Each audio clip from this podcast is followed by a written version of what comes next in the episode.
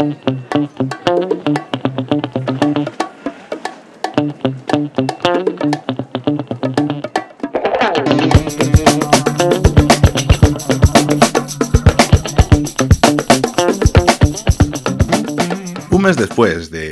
nuestra actividad regular y pues provocar una separación temporal de la convivencia podcasteril, Ana ha vuelto a los micrófonos de Rayos y Retrócanos edición regular para contarnos qué ha visto este verano. Yo, yo he ido informando a lo largo de estas semanas mientras con Eni comentábamos pues, lo que pasaba en One Piece o en diferentes animes, pero bueno, en la cara oculta, que es ahora mismo oculta de este podcast donde hablamos de cines y series que no son de animación japonesa, pues hemos también hecho unos cuantos avances.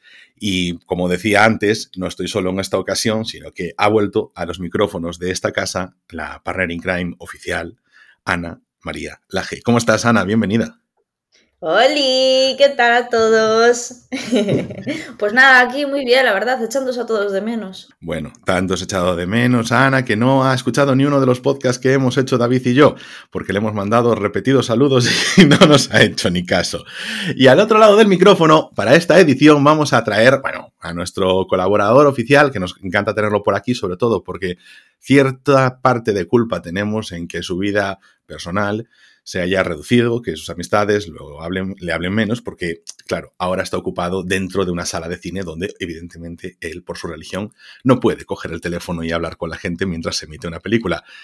Alex Jiménez, bienvenido, ¿cómo estás? ¿Qué pasa? Encantado de estar aquí de vuelta y bueno, yo voy a pasar la factura porque yo tenía un nivel de gastos eh, antes de enero y de repente ahora tengo aquí una cantidad de gastos en cine cada semana que me hace gracia, ¿no? Yo vais al primer programa mío el año pasado, no, a mí no me gusta el cine, tal, veo alguna tontería, no sé qué, y ahora llego aquí y me veo tranquilamente 20, 30 películas al mes. O sea, soy, soy un hombre nuevo, a mejor o peor, ya lo dejo a valoración de, cada uno. Nunca ha habido Alex bueno, pero el caso es que ahora eres el Alex que contribuye a la industria del cine pagándose su entrada religiosamente para ver películas en sala, que es un poco la, la novedad realmente. Yo creo que en año 2022 que la gente pues diga, no, no, yo me he aficionado al cine, pero voy a verlo a salas. Es que tú eres la rara avis siempre y claro, tienes que ser underground. Pero bueno, me gusta sobre todo este aspecto porque hace cuestión de eso, de un año y medio, cuando viniste con nosotros a grabar eh, la Liga de la Justicia de, de Zack Snyder, pues bueno, sí, eso yo aquí, yo soy el chico de las luchitas y cosas así, de vez en cuando algunas películas que me gustan mucho y ahora, bueno, pues con su carnet de socio, de su cine preferido, saliendo y diciéndome, bueno, es que he ido a otra sala y no tienen Dolby Atmos como es debido, por favor. El puretismo ha llegado a ti. Es 100% cierto, eh, no me escondo, es, la realidad, eh, pero bueno, una sala como Fenómeno aquí en Barcelona, pues uno está encantado y pues siempre lo digo, veo bastantes estrenos, como ya iremos comentando, pero el grueso de, mi peliculismo, ¿no? A lo largo del mes son reposiciones, porque bueno, verlo en pantalla grande, pues no es lo mismo que verlo en casa, ¿verdad, Ángel? Pues sí, la verdad, eh, ahí tienes ahí ese punto, es que ese puntal de decir, bueno, pues he hecho mi tarde, estoy ahí con aire acondicionado, en medio de esta ola de calor. Eh, seguramente quien nos esté escuchando entiende ese concepto de, bueno, eh, yo me vería una película en casa, pero para estar con mi piel adherida al sofá, pues entonces prefiero estar yo en, en, las butacas del cine disfrutando de ese aire acondicionado que ya pago con mi cara entrada. Pero bueno, de pues hecho... Yo creo que poca gente lo entiende, ¿eh? porque he hecho eso esta ola última de calor y éramos los únicos en el, en el cine, ¿sabes? Yo pensé, Buah, va a estar petado porque todo el mundo habrá pensado lo mismo. Pues estábamos solos en el cine, digo yo, pues la gente no debe tener tanto calor, no sé. A lo mejor es que no hay sesión a las 3 de la tarde, que es cuando aprieta bien el sol, y claro, a las 8 pues ya prefieres estar tomándote la cañita a la terraza. Eso también puede ser, eso también te puede ser. Bueno, pues eh, hechas las presentaciones, o sea, vuelto a presentar a Ana, que supongo que ya os habíais olvidado de, de, de, ella, porque he estado yo al timón de este podcast durante esto, este verano. Es que no sé para qué te dejo el timón, porque el problema de, las, de determinadas personas es que les das un poco de poder y se vienen arriba. Vale, entonces yo ahora voy a tener que bajarle los humos. ¿Soy yo aquí el Kaiser de este podcast? Puede ser, no lo negaré. Bueno, al caso, vamos a ir haciendo una pequeña rondita de preguntas donde vamos a establecer primero un orden. Lo, o sea, voy a preguntarle primero a Alex, luego vas tú y luego voy yo para hacer un poquito de, mm, de, reparto de juzgada mientras Ana termina de, despertar. Estamos grabando así de mañana, que es un buen momento porque no estamos aún cansados, no desvariamos demasiado y así me está odiando ahora mismo, pero no pasa nada porque edita ella. El caso es que vamos a hacer simplemente comentar un poquito lo que hemos visto, un poquito en orden y daros ahí unas recomendaciones mm, en función de lo que nos ha gustado, lo que no nos ha gustado y bueno, luego comentaremos un poquito los siguientes estrenos o cosas que tenemos pendientes en la watchlist. Así que comienzo por Alex y, os hago la primera de las preguntas para poder encauzar un poquito este episodio y para hacer las recomendaciones a la gente. Del mes de junio y del mes de julio, de todo lo que has visto, películas y series, ¿qué es, en términos generales, lo que más te ha gustado? Pues bueno, la verdad es que está, está bastante difícil elegir, pero bueno, como yo soy aquí fan del podcast, oyente regular y sé cómo soléis funcionar, pues tanto tú como tu partner in crime, Ana, pues voy a hacer una mención especial y voy a hacer una película que más me ha gustado, ¿no? Yo creo que es lícito, ya que me paso poco. Y, lo digo principalmente porque lo que me ha, me ha gustado, por ejemplo, de estrenos que he visto, que lo metería ahí como mención especial, es eh, Ninja Baby, ¿no? Que es una, es una película danesa, si no me equivoco, que llegó aquí a cines de España en junio y me sorprendió para bien, ¿no? Porque trataba el tema del aborto, demitificaba mucho todo este romanticismo de querer ser madre, te hablaba de los problemas de un embarazo no deseado eh, cuando estás pues en, tus 20 largos, 30 y pocos, pero lo hacía pues con un humor súper ácido, de una forma súper divertida, jugando con una animación y es una película eh, que creo que no tuvo tan buena acogida en España, primero porque es una producción mucho más pequeña con una distribuidora muy corta y luego además porque la distribuidora la cagó de forma estrepitosa y puso a Enar a doblar y a los vengamonjas, o sea, lo típico de que metes a gente que no sabe doblar de protagonistas, entonces como que generó mucha mala publicidad y la poca gente que iba a ir no fue, pero yo fue la película que me, me ha gustado de, extremos, de, estrenos, perdón, me sorprendió para bien y, y la disfruté mucho.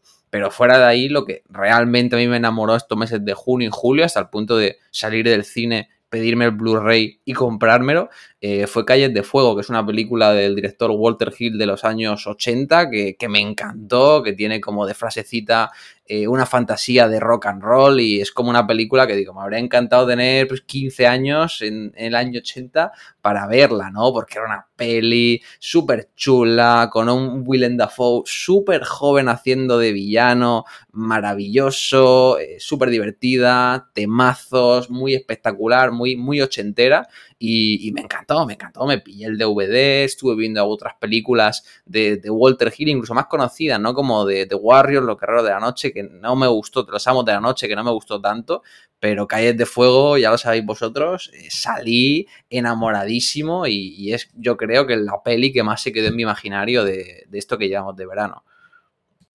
Bueno, es que Ninja Baby a mí me ha sucedido que quería verla, como tú me has comentado, no la quería ver en versión doblada y lamentablemente, pues en los cines de, aquí de mi ciudad, pues rápido salió de la versión original de los cines de barrio y solo quedaba la versión doblada de los cines comerciales. Y bueno, pues un poquito limitante en ese sentido, porque sí que cuando sabes que siempre hablamos, mm, somos aquí personas, joder, que el doblaje, pues lo, apreciamos mucho, yo soy muy defensor de, los doblajes, aunque vea las películas en versión original o no, pero mm, es que cuando sí es malo y te saca la película, cuando es un impedimento realmente para verlo, es como, man, como llevar un, no sé, como ir al cine que tenga mal sonido, o que la película no se diferencie tanto el sonido de fondo del, sonido de, bueno, de la, de la vocalización de los actores. Bueno, pues eh, vengo yo para darle paso a Ana. Eh, Ana, ¿qué es lo que más te ha gustado? Y si tienes algo que comentar sobre las películas de Alex, pues también le metes ahí tu, cuñita y tiras ahí con lo que más te ha gustado, pelis y series de junio a julio. Vale, eh, yo me acabo de anotar, bueno, ya la tenía anotada, pero acabo de volver a hacer hincapié en que me apetece mucho ver la de Calles de Fuego, que viste tú, la que te ha gustado tanto y a ver si me la veo esta semana. Eh, vale, yo de estrenos tengo que decir que a mí lo que más me ha gustado hasta ahora, que aparte me lo vi de vacaciones, es eh, Jurassic World. Eh, me lo pasé súper bien. Sé que no es una buena película, sé que no, no, no sé, en calidad no es lo mejor que puedas ver, pero es que yo la disfruté muchísimo, me encantó. Y, claro, a ver, no puedo decir lo contrario. Y es gracioso porque eh, lo que más me ha gustado de todo este verano, de lo que he visto, es del mismo actor, de Chris Pratt, de, de Jurassic también. A ver, es que es una película que llegué a ella haciendo zapping, estaba en Amazon Prime, que por cierto la tenéis ahí disponible, es del verano pasado. Yo, la verdad, no la conocía, me llevé una, una sorpresa. Y nada, eh, estaba aburrida, tal, eh, por la noche, que vemos, tal, venga, pues va, está, haciendo zapping, ¿no? Eh, es una película así típica de acción, me recordaba un poco lo que es la portada Al filo del mañana, aquella que habíamos visto en el cine tú y yo, Ángel, que, está súper guay de Tom Cruise. Y, mm, y, nada, eso. la actriz es Yvonne Strahovski también, que es una actriz que a mí me gusta mucho, que sale, es la villana del cuento de la criada, que es una actriz que a mí me parece buenísima, me encanta, es guapísima, aparte la chica tiene un primer plano brutal y, me suele gustar mucho cómo, cómo, actúa. Bueno, la historia es que la película es la típica película de, pues de, de, alienígenas que vienen a la Tierra, peli de acción, y entonces el héroe, que en este caso es Chris Pratt, pues entonces tiene que coger y salvar al mundo, ¿no? Y para eso tiene que volver al pasado y allí se encuentra con una científica. Esto es lo que más o menos nos cuenta la, sinopsis de la película y es el grosso, ¿no? Se puede decir.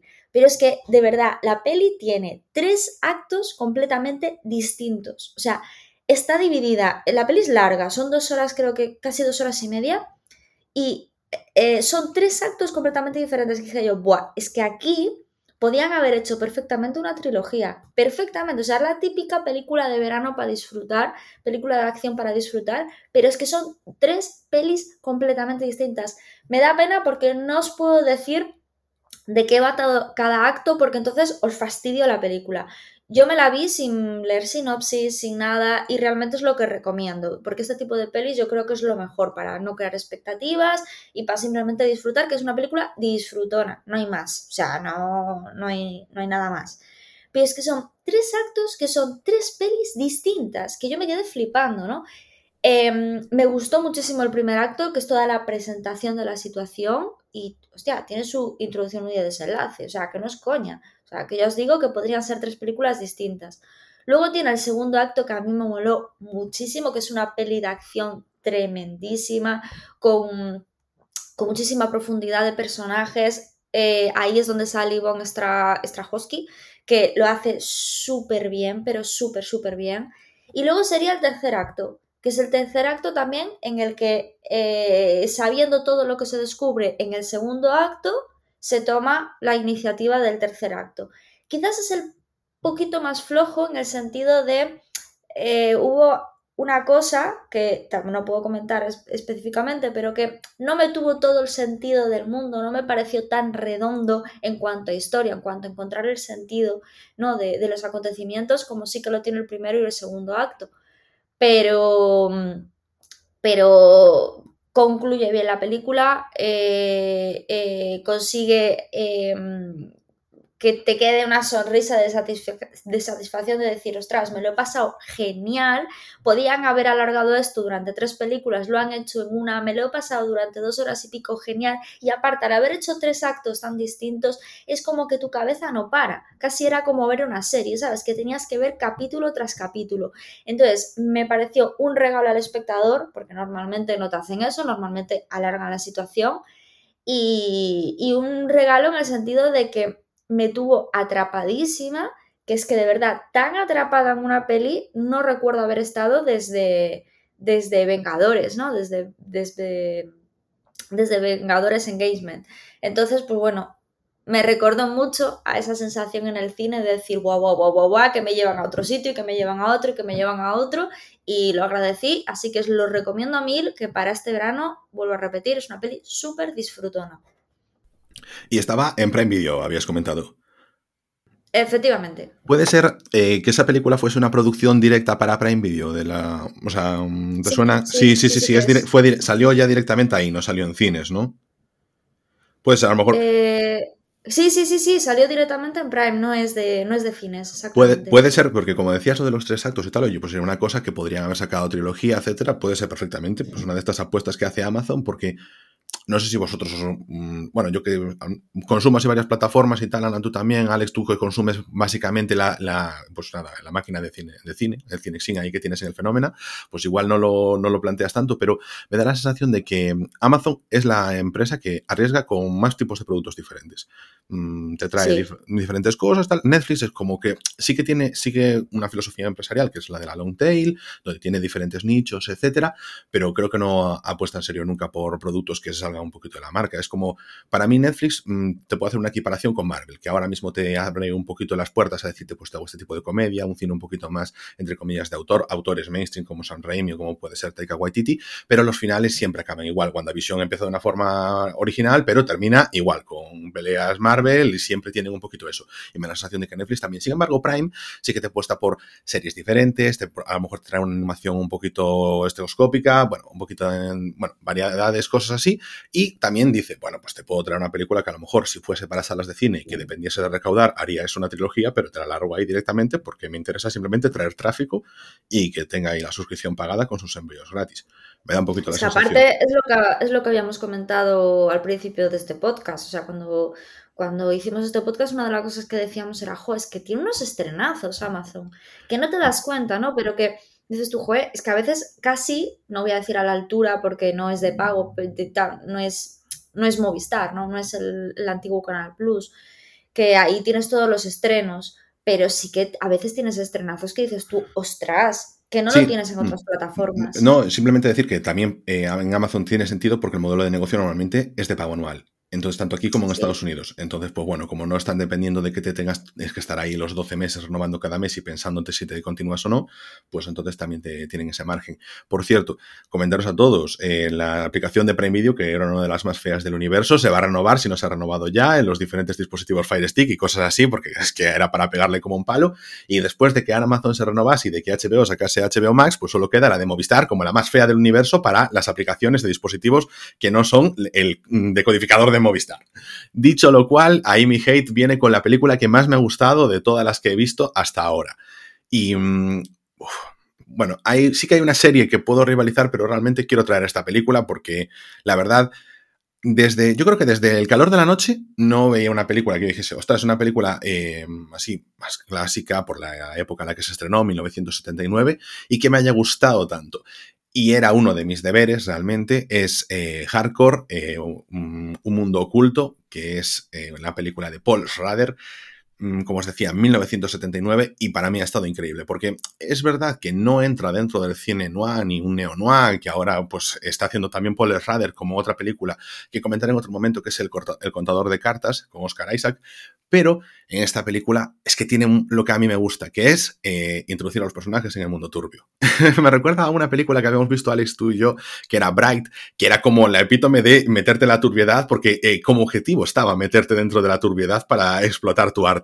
Y mm, en este caso, el protagonista es un padre de familia, un empresario de las maderas estadounidense clásico que vive en uno de estos pueblos que bueno, tiene una congregación religiosa, que todos son, bueno, en la iglesia son súper amigos, comen, cenan juntos, tienen unos hijos y unas hijas maravillosas y cristianos y católicos y todo, bueno, realmente no sé si católicos, pero sí cristianos, y bueno, pues su hija se marcha a estudiar a California, a lo poco lo llaman y le dicen que ha desaparecido.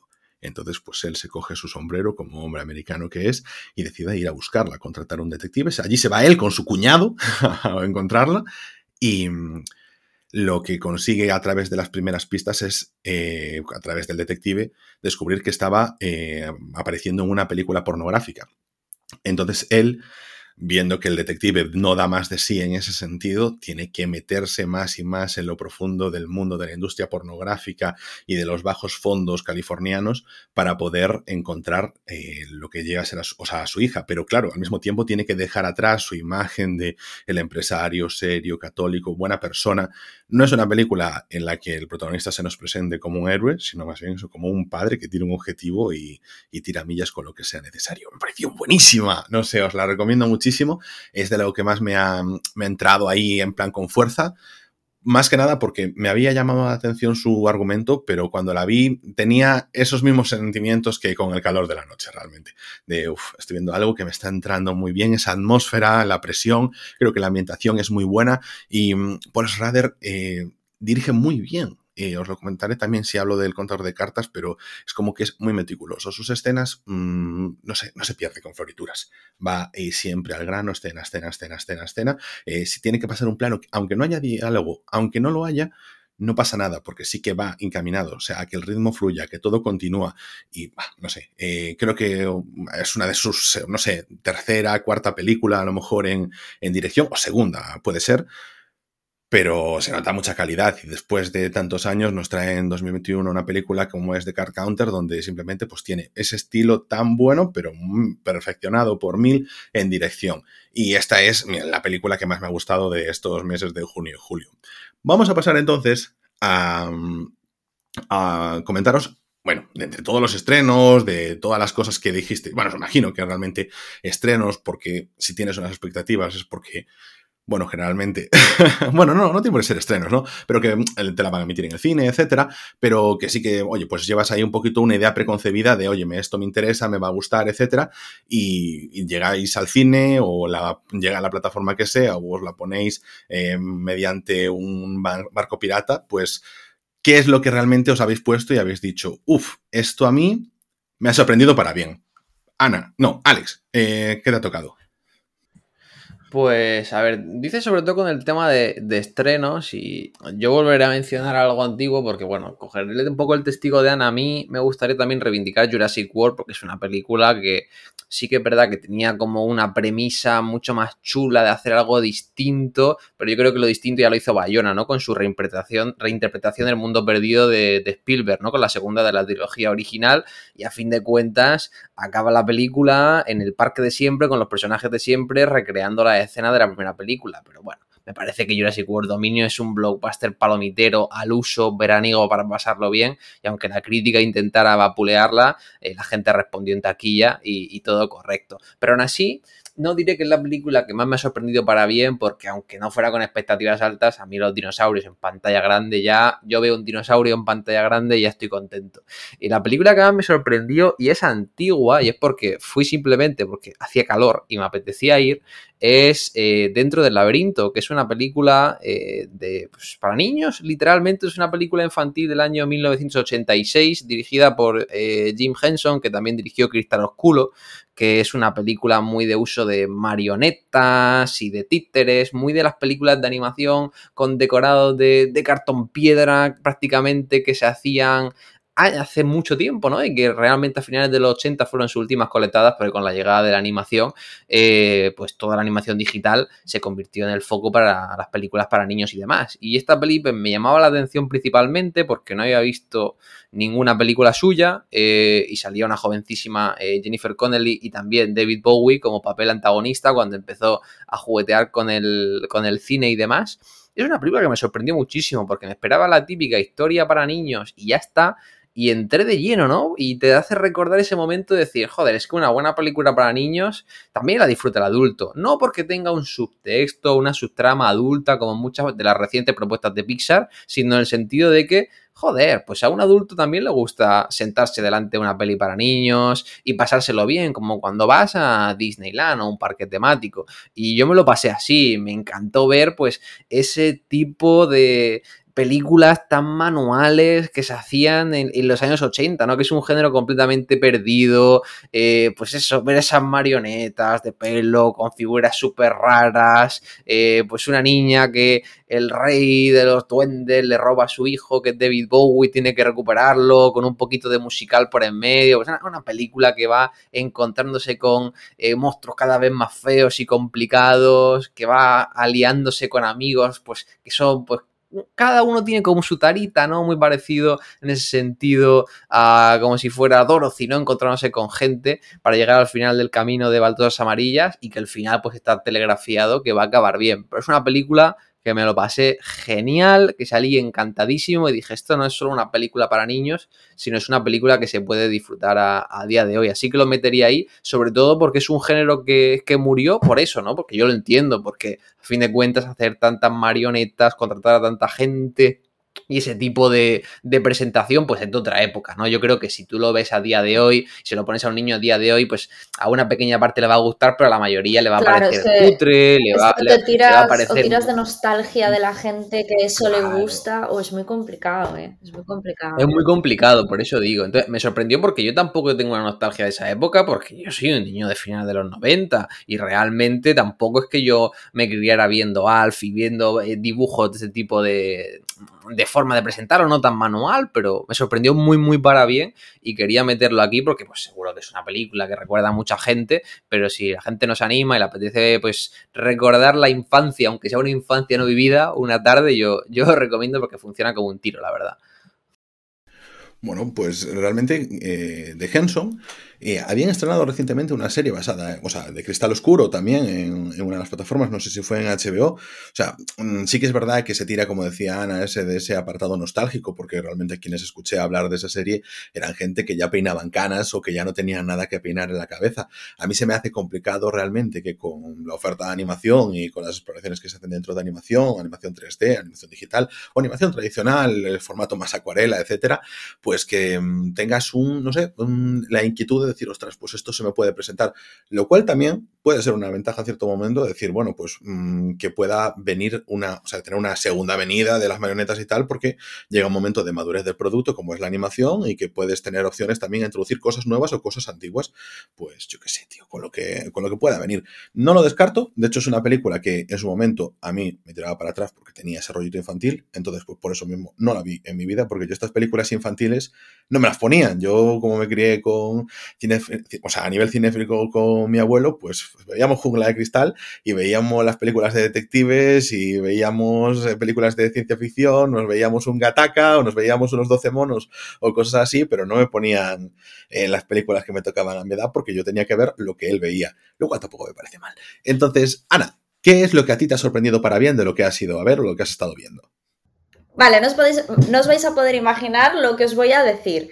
El otro día estaba viendo La Resistencia y vi que salía eh, un jugador de fútbol que se llama Juan Chornan Gómez. Yo no sabía, porque. Oye, de fútbol, por Dios, de baloncesto.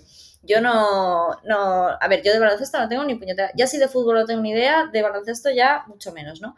Pero bueno, es, es un jugador de baloncesto que está en la NBA, su hermano también está en la NBA, son como los nuevos hermanos Gasol.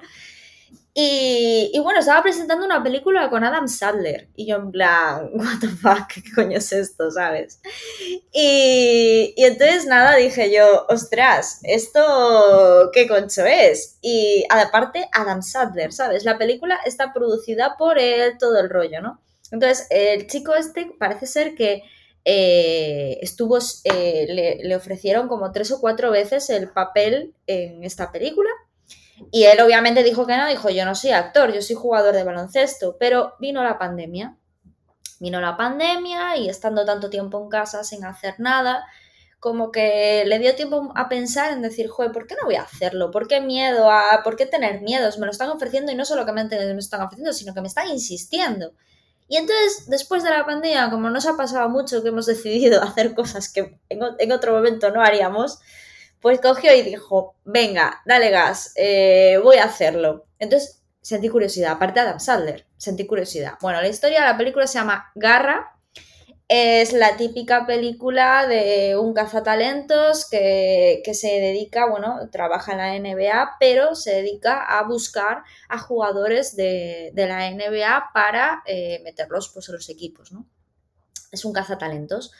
Entonces eh, dije yo, esta es la típica película, no sé qué. Sí, es cierto, es la típica película, es de Netflix, por cierto, ¿eh? Eh, es la típica película de caza talentos, se encuentra chico que juega súper bien, el chico en este caso es Juan Chornán Gómez, no hace del mismo, es una historia completamente ficticia, ¿vale? O sea, no es, una, no es un biopic ni nada por el estilo, es una historia ficticia. Bueno, coge a va cogiendo jugadores, va, buscando jugadores, lo encuentra, intenta que presentarlo para un equipo de la NBA, pero todo se pone en su contra, eh, todo el mundo dice que no y él lucha porque ese chico llegue ahí, no sé qué, o sea, tipicazo. Pero, ¿por qué me ha sorprendido para bien? Porque la he puesto en un momento en el que me puse mala, no sabía qué ver, dije yo, va, venga, tal, la pongo. Y a pesar de que es el tipicazo por excelencia, eh, me gustó mucho el papel de Adam Sabler. Me, sorprendió para muy bien.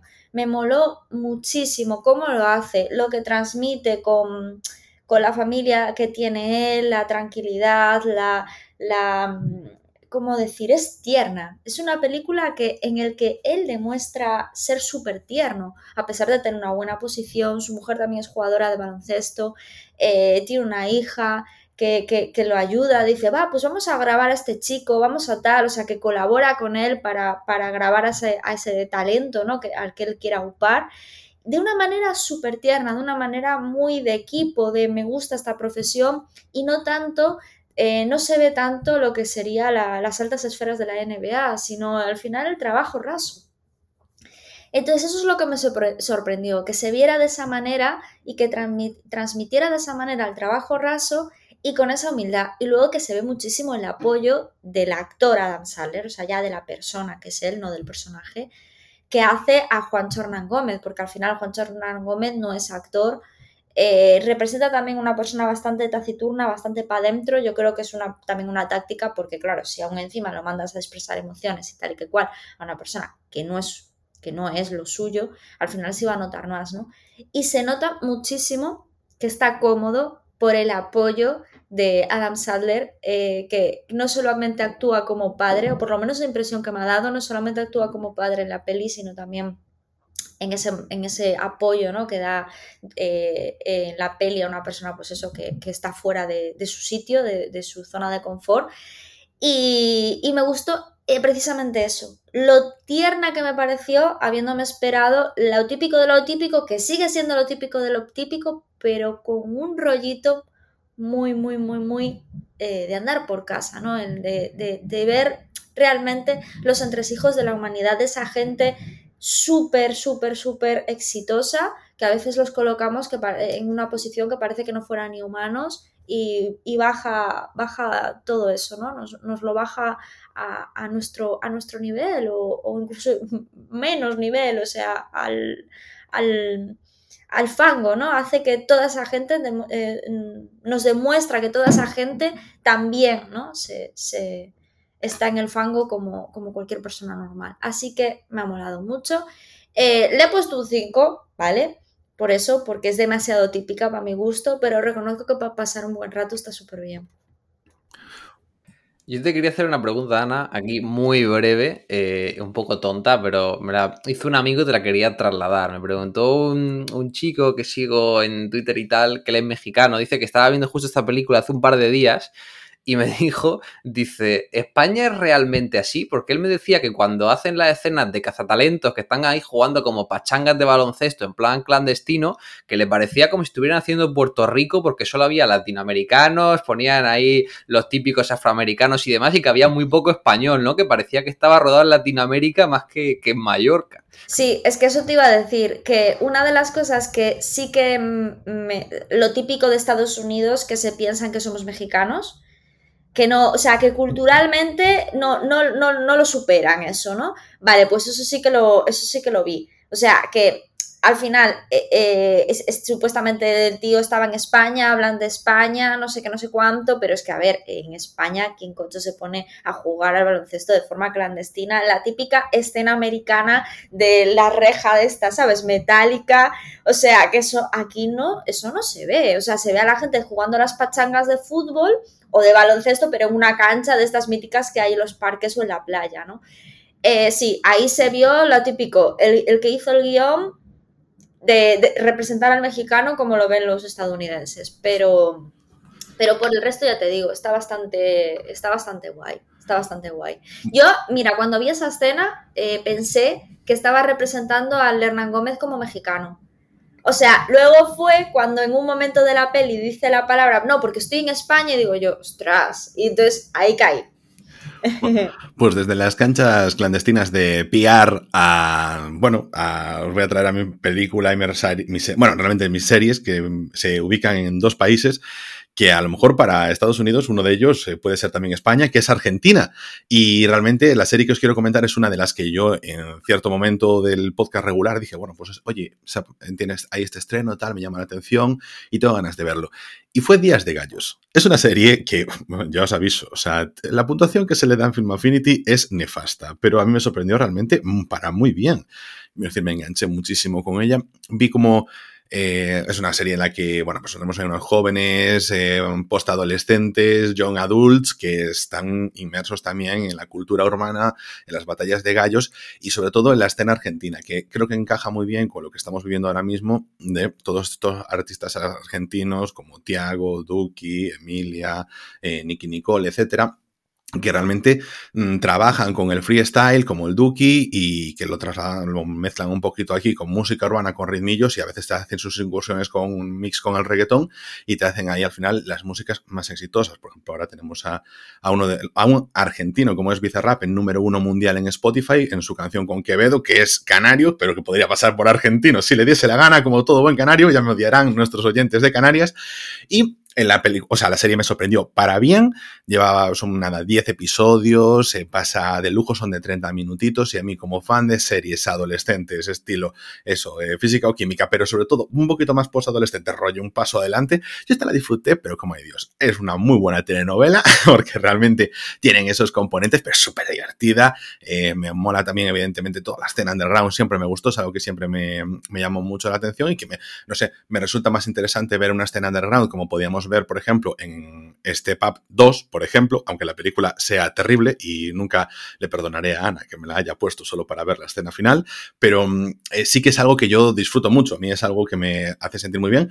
Y además este verano, concretamente como la pillé en mi primera semana de vacaciones, me reconcilió pues con mi fan, o sea, con mi fanatismo, no, no me llaman fanatismo porque nunca estuve ahí, me suena como muy hooligan, pero sí con mi afición de ver las batallas de gallos. Entonces me estuve poniendo las Master Series, estuve viendo los combates de batallas de gallos de aquí de España, de Argentina, etcétera, viendo muchas cosas.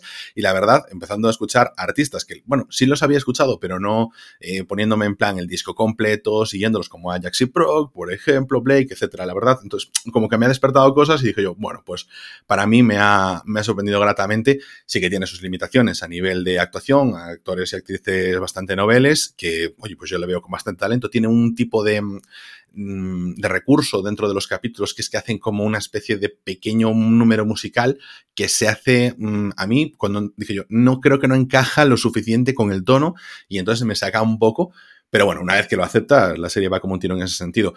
Pero os voy a hablar de otra también, porque esto creo que es muy importante y, esta serie, eh, de hecho, es que la, tenía como recomendación general para todo el mundo, pero la quiero decir aquí porque me ha sorprendido muy, muy, muy, muy gratamente. Y se llama Spy X Family. Es una serie de animación en la que mm, el protagonista es un espía de uno de los países que representan a la Alemania oriental u occidental, no sabría decir a cuál de las dos, y que mm, tiene que infiltrarse en la otra Alemania. Insisto, no se utiliza el término Alemania, sino que se inventan los, los términos como Westfalia o Westfalia y mm, y entonces se tiene que infiltrar para conseguir uno de sus objetivos, mm, conseguir hablar con esa persona, pero esa persona solo se ve en los estrictos círculos de reunión de los padres de la escuela, del hijo, bueno, una escuela super elitista, entonces pues para conseguir hacerlo tiene que formar una familia falsa.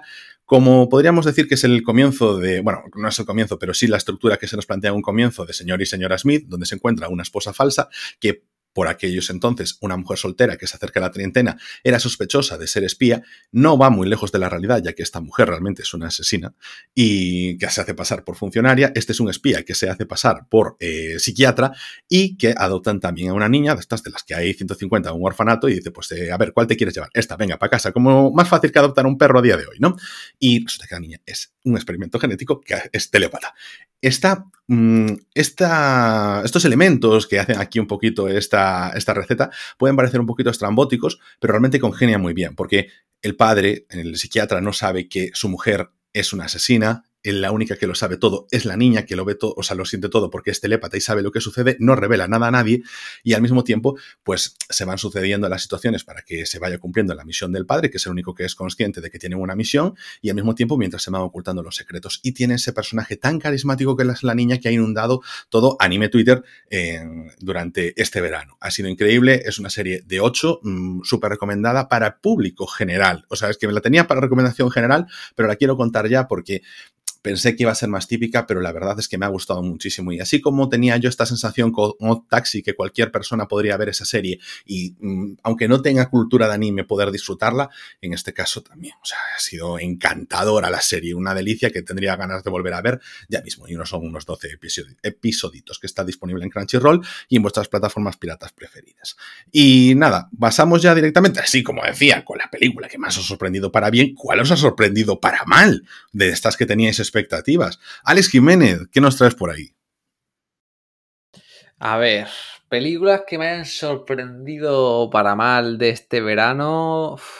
Tengo dos claras, tengo una muy moderada y otra más grande. Eh, la que diría moderada es Black Phone, la verdad, porque bueno, ya sabéis que mi género favorito es el, terror, podríamos englobar también el fantástico, y para mí un estreno de, de, cine fantástico en pantalla grande, siempre un evento. Ex la disfruté muchísimo, me encantó también la última película de Scream, ¿no? Scream 2022, Scream 5.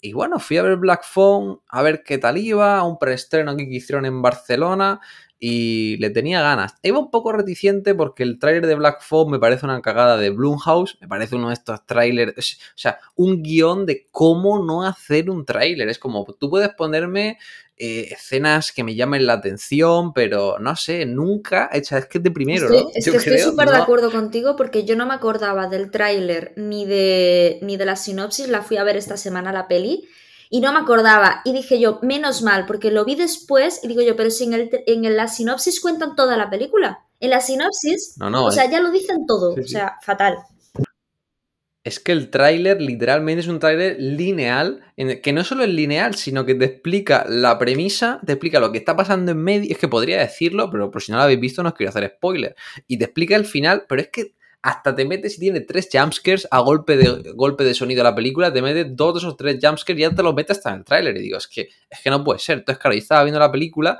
y sentía que estaba viendo una versión extendida del tráiler, que sí, quizá Hawk lo hace muy bien, que los niños, que si ese ambiente pues más clásico, vintage, está muy chulo, está conseguido, pero es que no entré en la película. No entré en la película porque sentí que estaba viendo, ya digo, una cosa que ya sabía de lo que iba, me pareció bastante evidente todo y luego tampoco entré del todo porque, pues no sé, hay gente que dice que lo chulo es que no sabemos mucho el backstory de el raptor, ¿no? Porque se centra en los niños y no usa a los niños como excusa para hablar de un trauma adulto. A mí en ese aspecto se me quedó un poco huérfana la película porque me gustaría saber un poco más de intrahistoria. Eh, tiene también algunos dejes de querer meter un, comic relief ahí que no tiene mucho sentido, ¿no? Como el hermano del personaje de Ethan Hawke que vive con... Bueno, es como que tiene algunas tonterías que ahí me sacaron un poco de la peli. No te, o sea, ¿no te recordó lo que es el villano al villano de múltiple. No, viste múltiple. Es que a mí me recordó muchísimo, que fue, ese es el para mí, porque yo no me acordaba de la sinopsis ni del tráiler, gracias a Dios, porque dije, guau, me hubiera jorobado toda la peli. o sea, me la hubiera jorobado entera. El villano, el, villano de, el villano de múltiple es James McAvoy, ¿no? Si no recuerdo yo mal. Sí, pero la película, cuando es múltiple, que es, más o menos así, él, tiene, eh, no me acuerdo a quién tenía encerrado en un sótano. Sí, sí, sí, sí, pero eh, era para, para, ubicarme, que estaba ya un poquito ya dubitativo, porque como es esa trilogía, pues ya estaba un poco dudando sobre, sobre cuál era de las tres películas, nada más. a mí me, recordó un montón, ¿sabes? la, a, múltiple fue el aspecto que a mí como que me chirrió bastante. Sí, sí. Entonces ya digo, es una peli que me parece entretenida, me parece una peli de, 6, una peli que me gustó, pero sí que me decepciona porque no me esperaba aquí una maravilla, pero me esperaba un poquito más, ¿no? Igual que a Tai West sí que le vi hacerme un slasher con otros toques, con un poco de personalidad, aquí pues noté que era pues una historia que ya había visto y para mí lo mejor fue esa interpretación, ese villano de Ethan Hawke y yo me quedé con ganas, ¿no? De saber su intrahistoria, saber un poco más de él, pero bueno, es una película que, que no está mal y si no habéis visto el trailer yo creo que vais a disfrutar. Pero para mí la gran decepción del verano aunque mi compañero Ángel se vaya a poner triste, es una película que yo vi en la noche de San Juan, que en Fenómeno hicieron un programa doble de cine de animación y fui a ver una película que no había visto nunca, que es Akira, eh, esta gran película, eh, este Titanic, ¿no? De, me pasó lo mismo, me pasó lo mismo. Y fui a verla y mira que a mí me gustan estas idas de olla y, Ángel lo sabe, pero es una película que cuando empecé, la animación es increíble, es una película para ver en pantalla grande, me pareció que hace la representación del mundo a nivel posapocalíptico, cyberpunk, que a mí más me ha gustado el cine. O sea, el, el, mundo que plantea como tablero de juego me parece mucho más atractivo, con mucho más detalles que, por ejemplo, el que plantea eh, Ridley Scott en Blade Runner. O sea, me parece un universo posapocalíptico súper chulo, con esos entramados políticos, esa decadencia, esos pandilleros, esa policía que no manda ese servicio por encima del servicio secreto pero eh, lo que es luego el grueso de la película, ¿no? Cuando se mete con todo el rollo de, pues bueno, quién es Akira, de dónde viene, los niños, todo ese body horror al final, con el monstruo saliendo, eh, ahí así que no entré. O hubo un punto de la película en el que dije, este está dando un giro a la historia que no es para mí, y la película apostaba de lleno, pues, por, por todo lo que gira en torno a lo que es Akira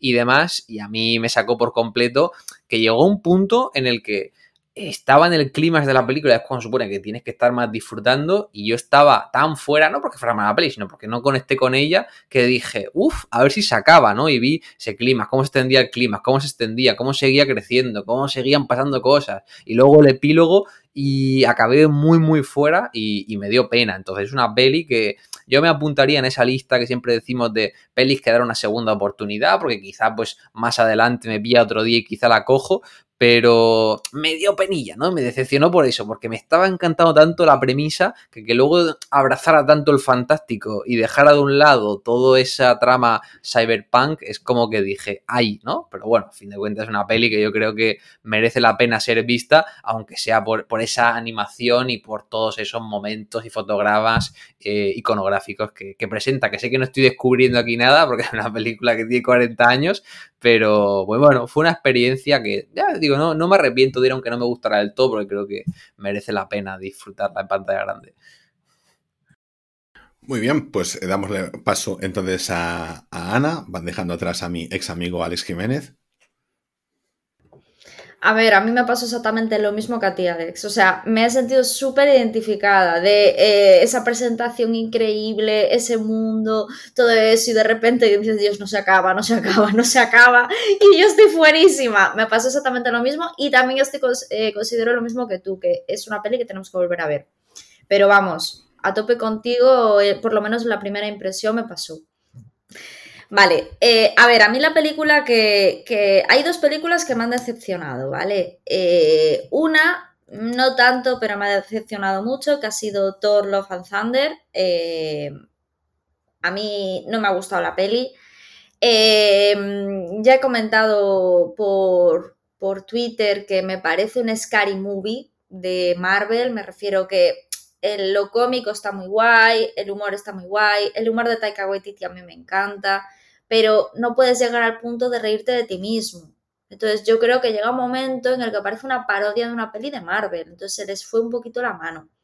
Y, y eso hizo que me saliera un poquito fuera de la peli y, y que muchas, en la mayoría del tiempo me pareciera incluso una, una parodia. Entonces me dio pena porque es una peli que, que de verdad que, que, no está mal, que es entretenida, que no es una mala película, pero a mí en ocasiones me, me, hizo estar muy fuera este tema, entonces bueno, me decepcionó.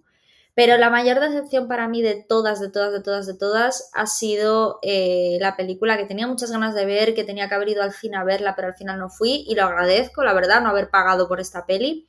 Es una película de Ridley Scott que se llama La Casa Gucci, que ahora mismo está disponible en, en Amazon Prime.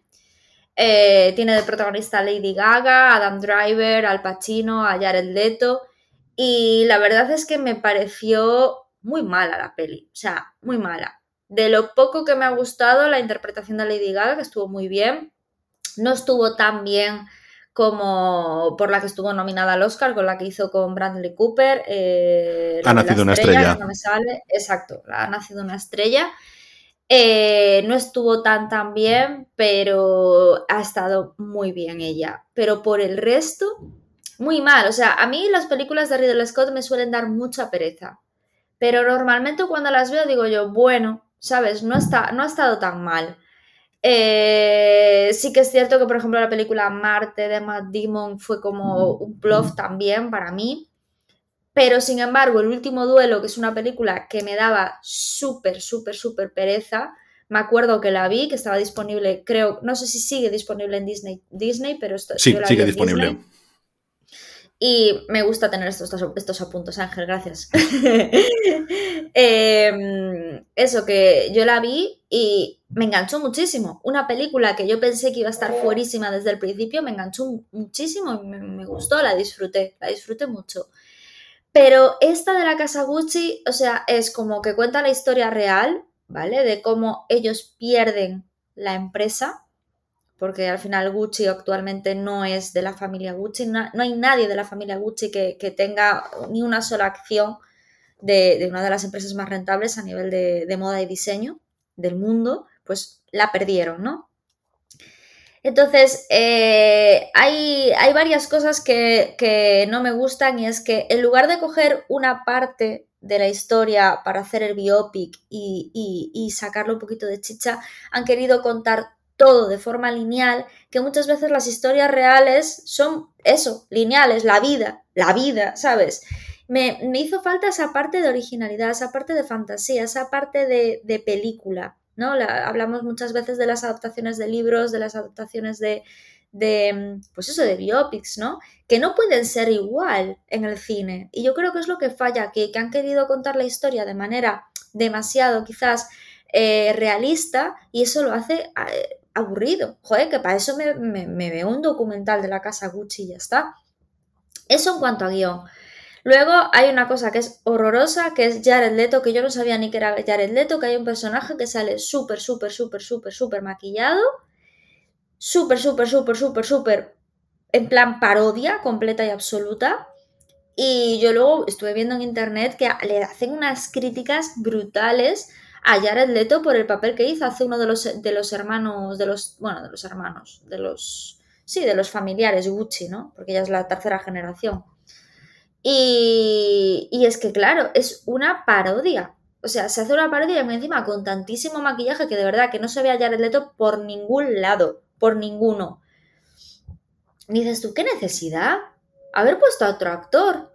O sea, si necesitabais un actor con unas características distintas, ponga otro actor que, se, que, tenga ese, ese físico. Pues que yo no entiendo qué necesidad había de poner a Jared Leto con esa cantidad de prótesis en la cara y haciendo esa parodia tan exagerada, ¿no? Era como medio afeminado, medio gañán, o sea, era entre un gañán y un afeminado, o sea, pero claro, mm, creo que, mm, bueno, eh, eh, la familia Gucci real, que está ahora mismo viva, eh, vamos, es que Bramón arameo porque decía, ostras, es que, es que eso es una parodia, es que eso no era, no se parecía en nada a mi familiar.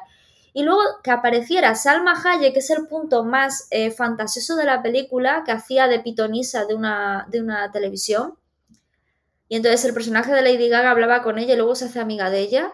Que eso es la parte, pues eso, de ficción, ¿no? O sea, y solamente pones la parte de ficción en la parte en la que por, santos, santas narices tiene que aparecer Salma Hayek, porque es la actual mujer del dueño de Gucci.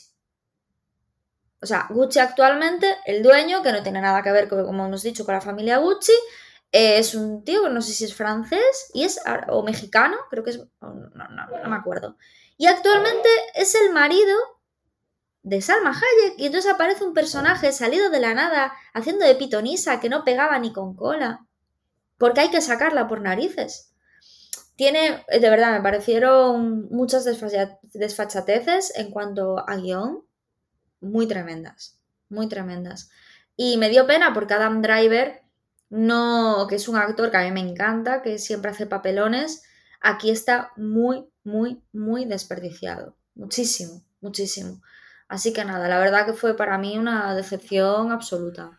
Bueno, esa, en mi caso, mm, dentro de las que estaban nominadas, porque había estado nominada a los Oscars, si no recuerdo mal, pues no sería ninguna excepción porque no esperaba nada, porque como siempre tenemos este problema con estos biopics que es tiran de name dropping y además eso vamos a tener aquí una historia que tire un poquito como, bueno, eh, voy a este, hacer la excepción con Spencer porque creo que estaba con una dirección de arte bastante interesante, pero como Los Ojos de Tammy Faye y todas estas películas que están hechas simplemente para llamar un poquito la atención por lo que tienen dentro contratado, o sea, por la producción, sin más porque, en fin. Entonces a mí ya siempre me daba un poquito de reparo. Mi, yo tenía aquí anotada tres películas realmente, eh, y dos de ellas ya las habéis dicho, que son Black Phone y Thor. Simplemente comentar un poquito, Thor, mi opinión es que si hubiese durado media hora más, donde se hubiese espaciado los gags, sobre todo en el acto intermedio, hubiese ganado la película, porque creo que tiene un exceso de concentración de gags en, en esa parte intermedia que, no sé, que para trailer ok, pero para la película es como que sientes eso, que, que, estás en, que te están intentando vender todo el rato la película mediante gags. Entonces, sentí ese rechazo, una película que me gustó sobre todo primer y sobre todo el tercer acto, me pareció muy bueno, ese gran, esa gran escena en la lucha contra Gore en blanco y negro fue increíble. Luego, pero también lo considero decepción, por eso aquí lo tengo anotado. Tengo Black Phone, por ejemplo, no tengo problema con, con, con el trailer, que no lo había visto, pero es que lo vi después dije, tampoco me hubiese molestado mucho, pero realmente creo que donde falla Black Phone es que la propia película nos muestra unas reglas y nos muestra unos elementos que no tienen sentido, pero quiero decir, ellos nos los ponen allí como para ser usados y son o mal usados o no usados. Es decir, sin sentido, la película se pone trampas a sí misma, se pone las ruedas en, en la rueda de la bicicleta, o sea, los palos en la rueda de la bicicleta. En fin, no sé, es como que sentí e, e, esos fallos. Luego la película sí, claro, tiene un villano a máscaras, como decíamos antes, y muy bien, los niños muy bien, el rollito clásico.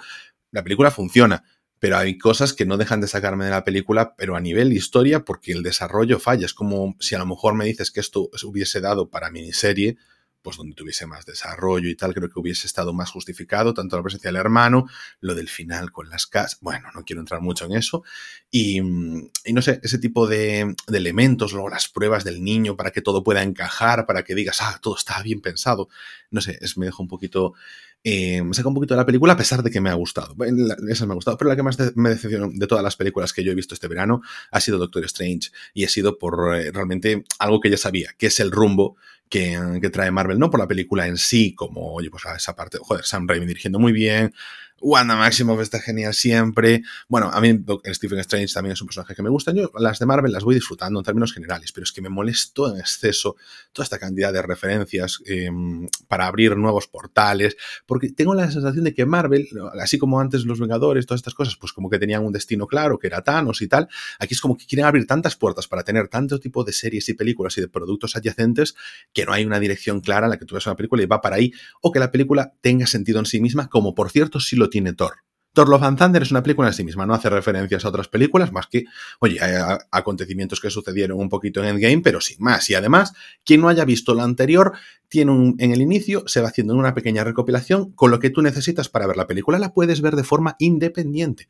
y la puedes disfrutar o no. Eso ya después en tu sentido del humor o lo que te guste la película o lo que, que, te guste ese tipo de género, básicamente. Pero lo que es por un background anterior, como si necesitas para a lo mejor eh, sentir que no te estás perdiendo cosas en Doctor Strange, eso no sucede. En Doctor Strange la puedes disfrutar, pero sientes que te pierdes cosas. Y evidentemente es porque están, es una película hecha como herramienta para, para vender. Entonces lo que a mí me jode un poquito de esta película y lo que me ha decepcionado. Porque son dos personajes que me gustan. Y realmente me apetecía ver una película que yo disfrutase. Sam Raimi además es un director que me gusta, pues que la disfrutase bien.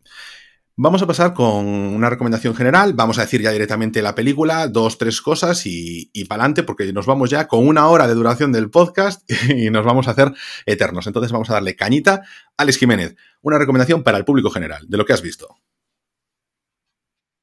Bueno, antes de hacer la recomendación, voy a hacer un muy ligero apunte. Ya sé que has dicho que estamos ahora mismo pasado el tiempo. Pero a, ti, pero por nuestra histórica amistad hasta que has visto a Kira, pues te lo permito. Eh, Doctor Strange, eh, yo ya sabéis que estoy furísima de Marvel, como que ya con la primera fase me di cuenta que eran unas películas que pues, era una historia que no me llamaba mucho la atención y que era un modelo de película que no me gustaba, pero fui yo a ver Doctor Strange, que mi última película vista de Marvel era Guardianes de la Galaxia 2 eh, y fui a ver Doctor Strange 2 y no me sentí que me estuviera quedando atrás o que no me estuviera enterando de la película, porque yo creo que la las películas de Marvel, como no dejan de ser blockbuster, como que para saber todas las capas sí que tienes que haber visto las cosas, pero puedes ir a verlas sin haber visto las anteriores y te van a ir explicando lo justo y necesario para que avance la trama. Entonces, en ese aspecto yo quería romper una lanza, que me lo diría, a favor de Disney, porque en Doctor Strange en The Multiverse of Madness, no, ya digo, yo no me sentí perdido. En, Esto era una trampa para que tú hicieses estas declaraciones, perdona.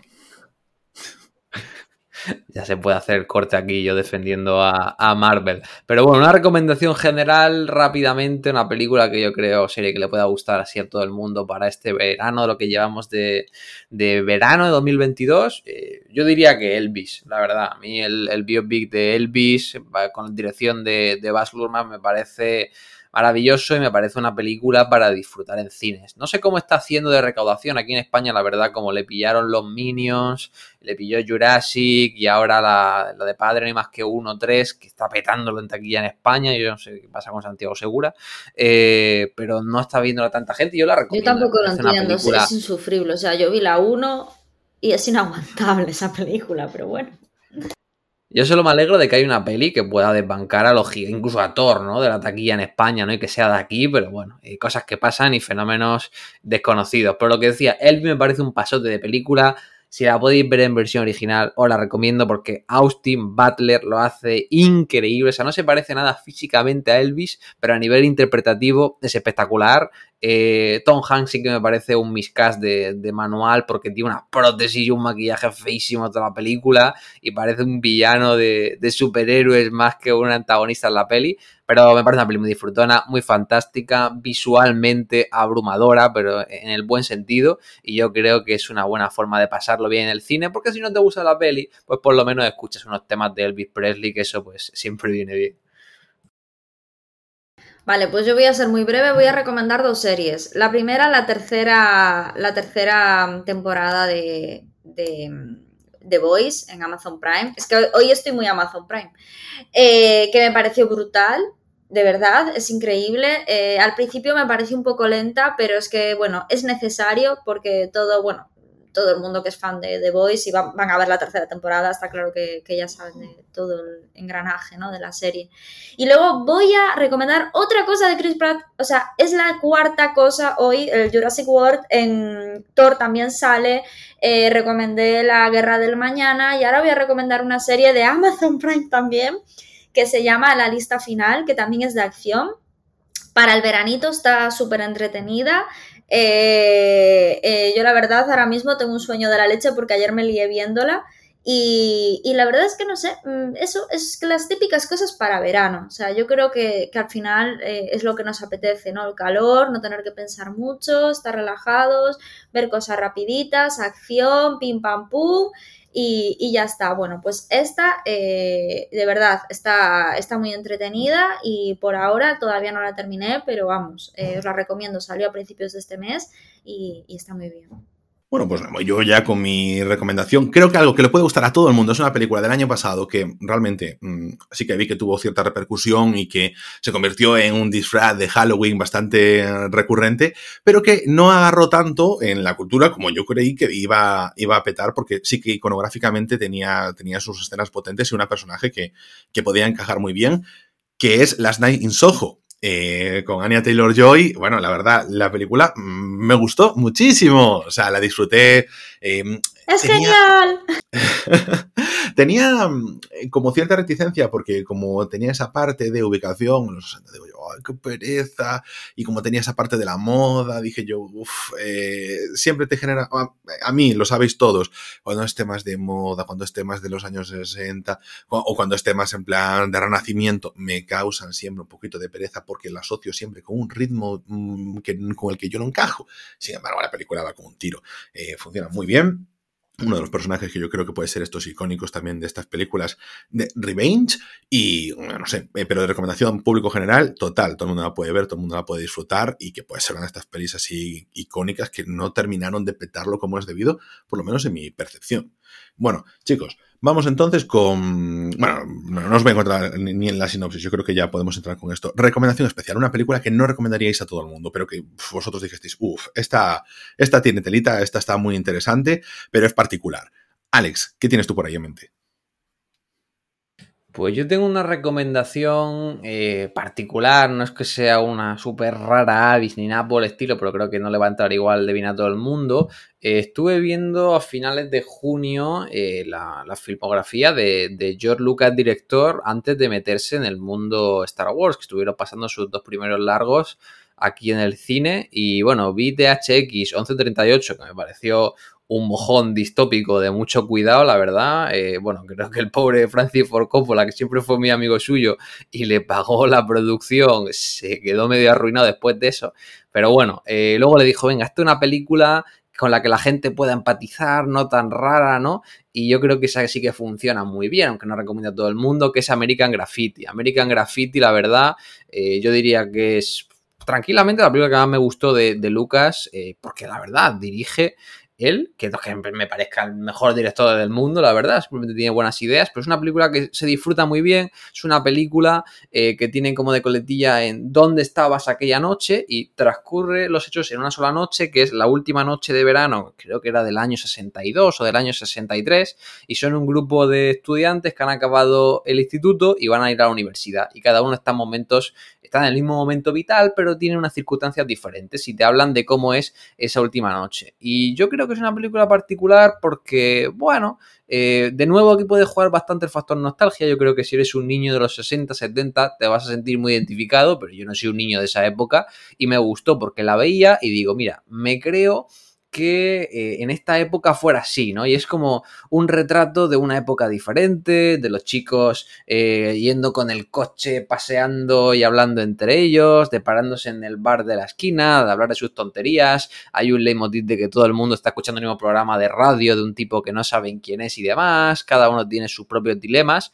Y creo que es una película así reflexiva, veraniega, eh, que va de inocente, pero que tiene cierto mensaje. Ya digo, no recomendaría a todo el mundo porque, bueno, creo que hay gente que se puede aburrir, que le puede parecer así nada del otro mundo y como está divertido, pues esta es la primera vez que trabajan juntos también Harrison Ford y George Lucas, que hace de personaje como de un chico que llega a la ciudad, que dice que es el más rápido y busca al tipo que conduzca los coches más rápidos ahí del pueblito y tal. Es la típica mirada de infancia personal que a nivel autobiográfico que tienen todos los directores y yo creo que aquí George Lucas transmite una sensibilidad y una cercanía que dije, qué lástima, ¿no? Que me gusta el universo Star Wars, pero dije, qué lástima que se metiera ya de lleno a hacer Star Wars y abandonara por completo estas historias más reales, por así decirlo, más humanas, porque yo creo que, que sabía, pues, llevarlas a la gran pantalla de una forma más que notable. Mira, voy a hacer yo un inciso antes de darle paso a Ana. Eh, American Graffiti yo la vi hace muchísimos años y es de cuando empecé a ver cine, más o menos, ¿no? Pero a ver en cine yo por mi cuenta, de estas pelis que descargabas, etcétera. Y tuve una sensación cuando vi años después una película que era eh, como la actualización de American Graffiti, que es la película de David Robert Mitchell, que es eh, El mito de la adolescencia, de The Myth of the American Sleepover. Y mm, creo que es porque simplemente comparten el mismo momento vital, aunque sean en épocas diferentes. Y para mí, eh, mis sensaciones, cuando la estaba viendo, mis feelings, pues eran los mismos que cuando vi American Graffiti, pero sintiéndome más identificado con la época. Y creo que fue una buena adaptación. David Robert Mitchell es el director de Ifolus y de lo que es Contra Silver Lake, para que os hagáis así un poquito la idea del estilo que maneja. Y la verdad, o sea, yo, mm, es una película que, otra vez, no estando en los 60, pero que sí, que disfrutas mucho, porque tiene ese aire que todos hemos vivido, que bueno, no voy a decir a lo mejor todos, porque sí que es verdad que ahora entramos en una generación donde no hay ese espacio tanto al verano, al ocio, sin. Em, al ocio disperso, ¿no? Sino que hay concentrado, como que hay muchas cosas que hacer y muchas actividades, mucho entretenimiento y no hay ese tiempo también de reflexión. Y en América Graffiti o en este, el mito de la adolescencia, pues es como que sí que está más calmado y que te da ese tiempo a reflexionar y es lo que nos transmite y todos lo hemos vivido en esas épocas de final de verano, comienzo de curso. Ana, ya no te interrumpo más, te dejo ahí paso para que comentes ahí la, película que recomendarías, pero que eso sí, particularcilla. A ver, yo la verdad es que este, lo que llevo de verano he visto poca cosa y he visto más cosas de lo que decía, eh, em, que me sean fáciles y, que no me hagan pensar mucho. Así que no me he dedicado a ver realmente el cine que, a mí me gusta y cultivar todo, todo ese rollo, ¿no? Eh, así que lo que más se puede eh, pues, un poco parecer a la, pregunta que me haces, Ángel, eh, es, te vas a quedar un poco raro, pero voy a explicarme, el documental de Jennifer López, el de Halftime de, de Netflix. ¿Por qué digo esto? ¿Por qué digo que mm, puede ser que no sea para todo el mundo, pero que yo recomiendo que le den una oportunidad? Yo me lo puse realmente por, pues, lo que dije antes, tuve un día mala y me aproveché y vi un montón de cosas, ¿no? Y me puse esta, eh, este documental, y la verdad es que no me esperaba que hubiera todo el trasfondo que tiene el documental, ¿no? Habla de cómo, bueno, eh, Jennifer López eh, es una latina, que por ser latina se lo ha tenido que currar muchísimo más, eh, nacida en Estados Unidos, eh, ella viene de abajo, es decir, no es una Miley Cyrus o de esta gente, bueno, pues que da el pelotazo en Disney o que tiene unos padres ya con nombre, ¿no? Ella viene de la calle, ella viene de cogerse el metro todos los días, ella era bailarina, es decir, ella se la ha currado desde abajo de todo, de todo, de todo, de todo, ¿no? Vale, eso, bien, es el típico documental en el que habla de su vida. Pero ¿qué pasa? Habla de lo que, de lo que pasó en la Super Bowl. Habla de, mm, que, claro, eh, pusieron a una latina para la Super Bowl, pero en el último momento dijeron una, no, dos. Entonces se pusieron a Jennifer López y a Shakira, dos latinas. Claro, eh, Jennifer López comentaba una cosa que eh, he explicado, digo yo, es que es real. Me dice, ¿por qué siempre se pone a un artista? Pero cuando quieren hacer el buenismo, ¿no? De coger y ahora vamos a poner latinas para, para demostrar que Estados Unidos em, acepta a los latinos en su cultura, pero ponemos a dos, como diciendo, una no va a dar, no va a dar hecho, entonces ponemos a dos es que nunca, nunca se había hecho eso en una Super Bowl. Entonces es como un poco despreciativo, ¿no? Hacia las artistas. Entonces ella lo, comentaba así y luego eh, durante el documental explica todo el significado que tiene eh, su show. Yo, claro, yo no, yo no lo sabía, ¿no? Eh, no sé si habéis visto la actuación de la Super Bowl de ese año, pero en la actuación de Jennifer López de repente aparecen unas jaulas con niños dentro que hace referencia a las jaulas que se pusieron en la frontera de México para separar a los niños de los padres de la gente que intentaba entrar o que entraba en el país, en Estados Unidos.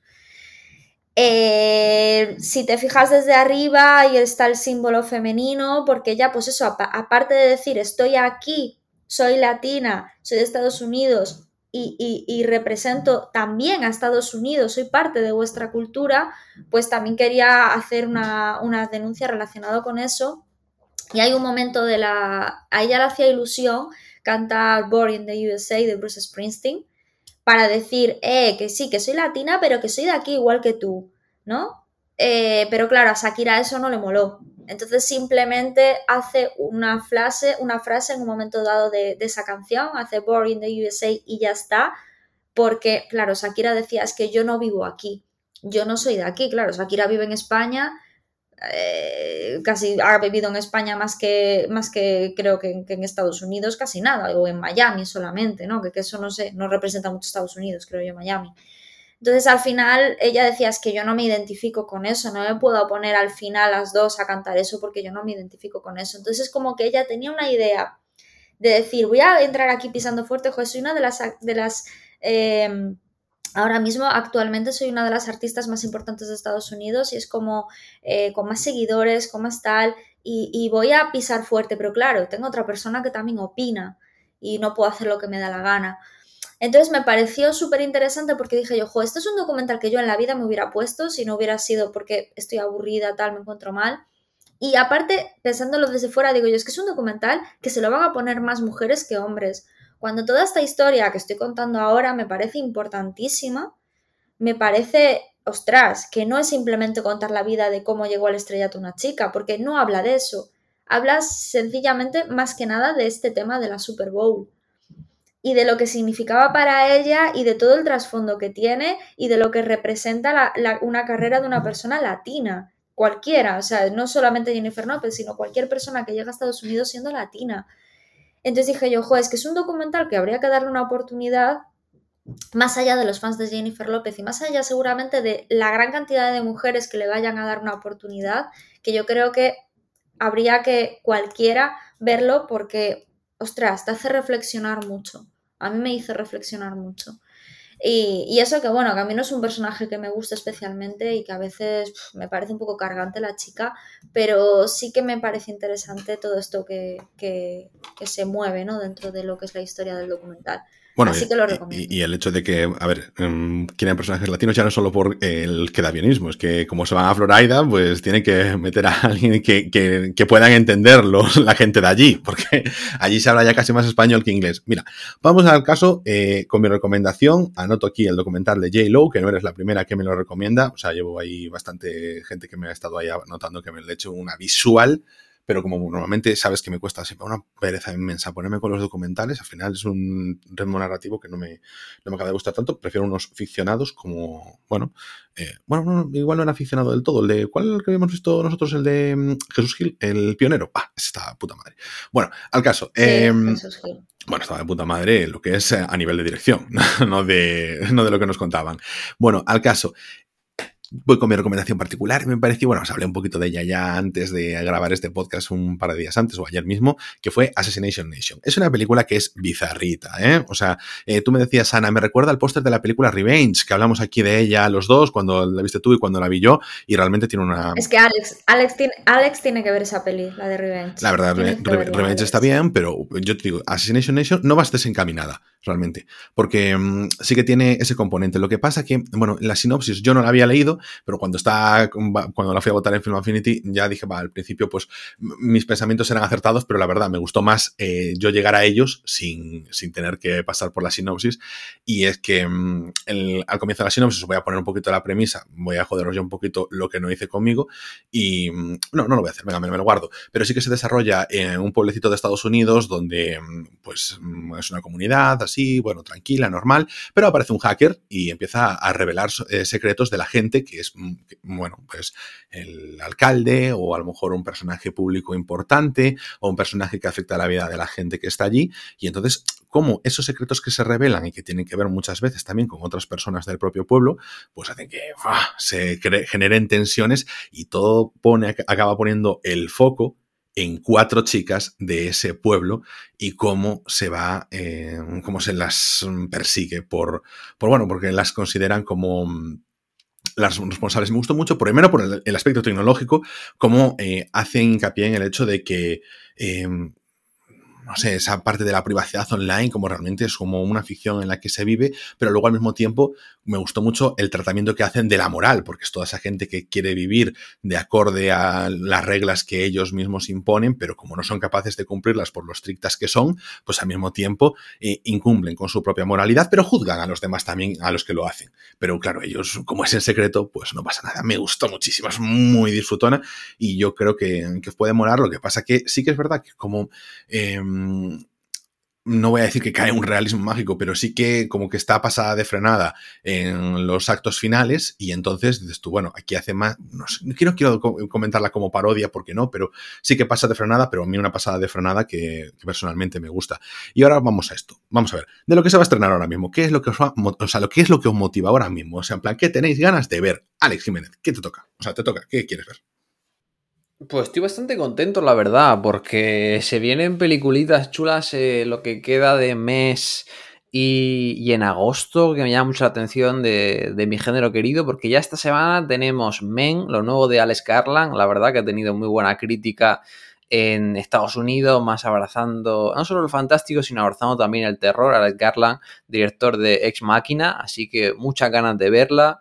Llega también a España Vortex, lo nuevo de Gaspar Noé. Ya tuve la suerte de verlo el, año pasado en, en Carlo Bari, en el Festival de Cine Checo, pero estaré viéndolo de nuevo y tengo una canal loquísimas porque viene Gaspar Noé a presentar la película aquí a Barcelona y va a hacer un pequeño coloquio de preguntas y respuestas con la gente. Tengo ya las entradas y obviamente, pues no, ver, ver una peli de Gaspar Noé y siempre tener al director ahí para hablarlo está muy bien. Es una peli de verdad que sí os gusta Gaspar Noé o no gusta, os la recomiendo porque Gaspar Noé suele ser un tipo eh, irreverente, suele ser un tío exagerado y esta película yo creo que es de las más duras que tiene, pero es dura por lo real que es, ¿no? Porque retrata las últimas semanas de vida de una pareja de ancianos, uno de los protagonistas, el que hace de, ancianos, Darío Argento, ¿no? El famoso director del guiallo italiano, y son tres personas, un, guion que no es guion, es como muy, muy teatral todo, muy espontáneo, muy natural y es duro de ver por lo, por lo realista que es, ¿no? Lo duro que es la demencia, la vida y demás. Es un peliculote que ya tengo ganas de ver de nuevo.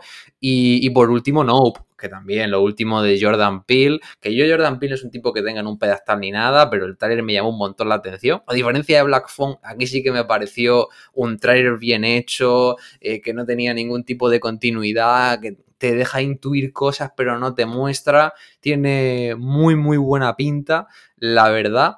Y bueno, no, tiene una pinta tremenda. Esta semana salieron las primeras críticas profesionales eh, americanas que dicen que es una vuelta a la ciencia ficción de los años 50. Eh, así que muchas ganas de estas tres pelis, que yo creo cada una por motivos distintos. Eh, no sé si harán buena taquilla, pero creo que a los amantes del fantástico nos van a tener contentos en verano. Bueno, pues yo voy a dejar la única, creo que no ha mencionado Alex. ¿Vale? Eh, a mí me, llama bastante también la, la mayoría de las que ha dicho Alex, ¿vale? Y voy a decir una que vi el, vi el tráiler y me pareció una puñetera fantasía y dije, guau, esto tengo que verlo, que tiene pinta de una peli súper divertida, que es Ballet Train, de David Leitz y es una, bueno, es, un poco una bizarrada en un tren así, entre artes marciales, comedia, thriller, no sé, eh, me parece una bizarrada, la verdad, eh, el, el, el tráiler y, y, cuando lo vi, creo que fue cuando fui a ver Venecia Frenia, que me lo pusieron en el cine de Donosti y dije yo, Buah, esto en el cine tiene que ser súper divertido, aparte son las típicas pelis que hay que ver en el cine. Entonces, pues bueno, se estrena creo que pues el 5 de agosto, así que estaré, estaré ahí a tope. Y, nada, eh, también con los estrenos que ha mencionado Alex, que la verdad que tienen muy buena pinta. Bueno, yo voy a hacer una valoración rápida. El estreno de los estrenos que habéis mencionado, el de Ballet Train. De hecho, cuando termina el tráiler pone una cosa que es exclusivamente en cines. Me sorprendió la atención que haga ese hincapié exclusivamente en cines. Pero bueno, me gusta. Dices tú que hay que verlo en cine, pues que ellos ya no te van a dejar otra opción, según sus declaraciones de intenciones.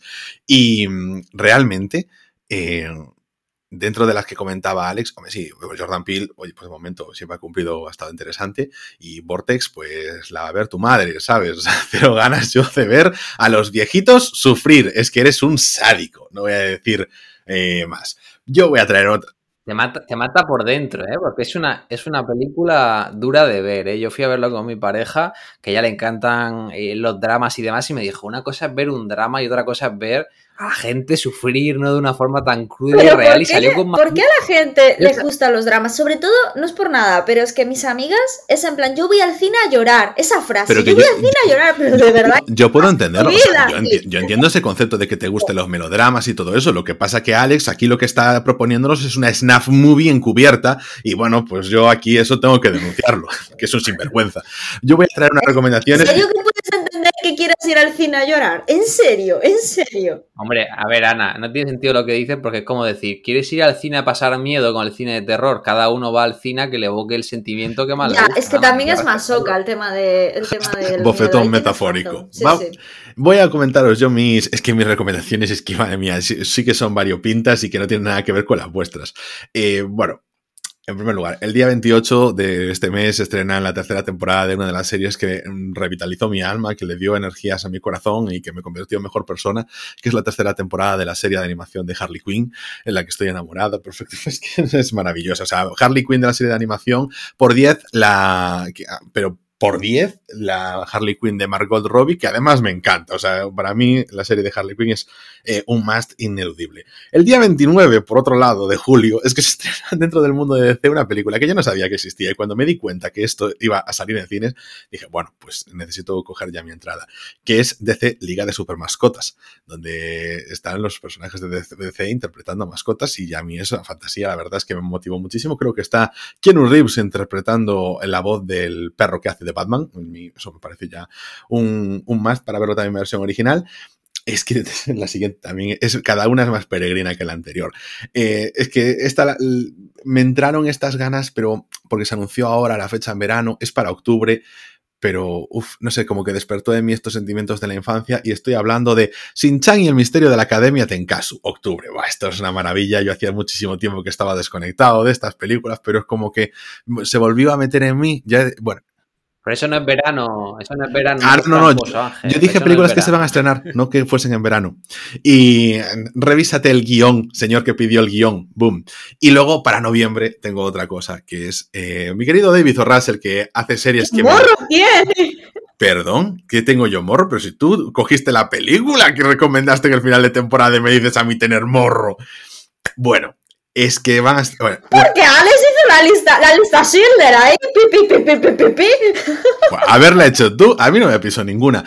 En noviembre estrenan una película de un director que hace normalmente series que me gusta mucho, que es David. Russell, y es Amsterdam con Margot Robbie, Anya Taylor-Joy, Christian Bale, creo que tiene un buen elenco, y David. Russell tiene una gran sensibilidad, me gusta mucho cómo trata todos sus temas, y, me gusta mucho su estilo, lo, disfruto mucho y creo que es una de estas que, oye, pues te juega un poquito siempre con tu corazón, de que te lo abraza y te golpea al mismo tiempo un poquito. Es una relación tóxica de amor-odio contra ti mismo. Entonces, pues ese es mi estreno para noviembre. Y ahora vamos con película o serie pendiente que aparte de este agosto no pasa. O sea, algo que decís, es que esto lo tengo que ver, yes or yes, y antes de que acabe agosto esto lo tengo que dejar visto, y esta es la última, y terminamos.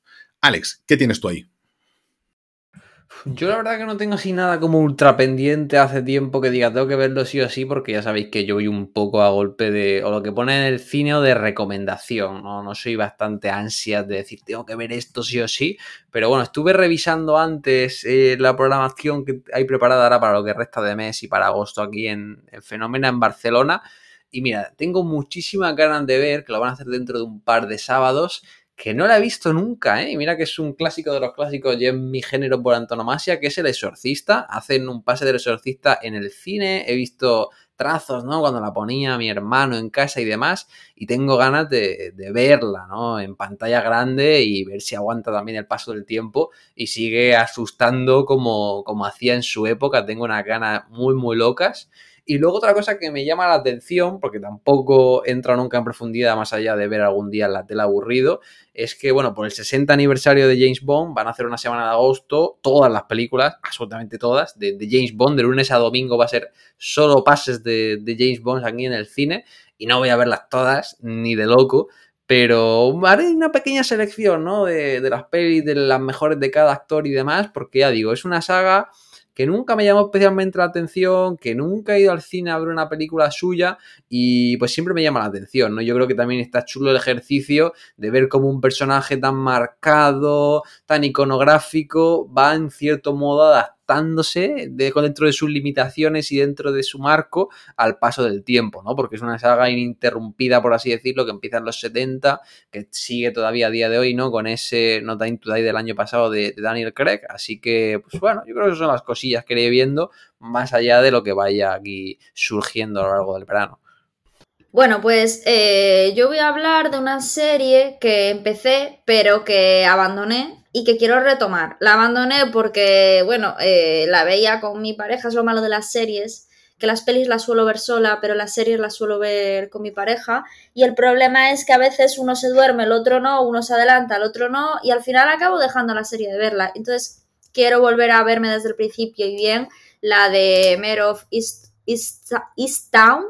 Em, de HBO, protagonizada por Kate Winslet, y, ese para mí es lo, que tengo pendiente ahora mismo porque joder, tiene muy, muy, muy, muy buenas críticas y, me apetece un montón verla, la verdad. Bueno, pues para mí ponerme pendiente para acabar, o sea, antes de que, de que acabe agosto, pero es que a lo mejor antes de que acabe julio me la liquido y es que voy por la, ya por la cuarta temporada de My Hero Academy, es una serie que enganché, que estuve poniéndome un poquito al día con estas series que son las icónicas del anime de los últimos 30 años. He cogido así las más destacadas y he estado viéndolas, como Berserk, GTO, de estas que tienen siempre las mejores notas, que están en las mejores posiciones, y en este caso My Hero Academy es de unas de las que está petando más en los últimos años. Y de cara a la sexta temporada que se estrena a final de año, pues quería ponerme al día. Y la verdad es que la he cogido y ha sido despachar episodios como un animal, pero realmente hay una película que se ha estrenado realmente hace poco, hace una semana o dos semanas, no estoy muy seguro, que en un principio no me llamaba mucho la atención, pero sí que estaba viendo el tráiler, ¿no? Y me ha llegado el tráiler, le he echado un ojito y es Mali Twist. Y es una película que mm, realmente, vaya, no, en el cartel, digo yo, ¿qué, ¿qué, puede tener esa película que a mí me llame la atención?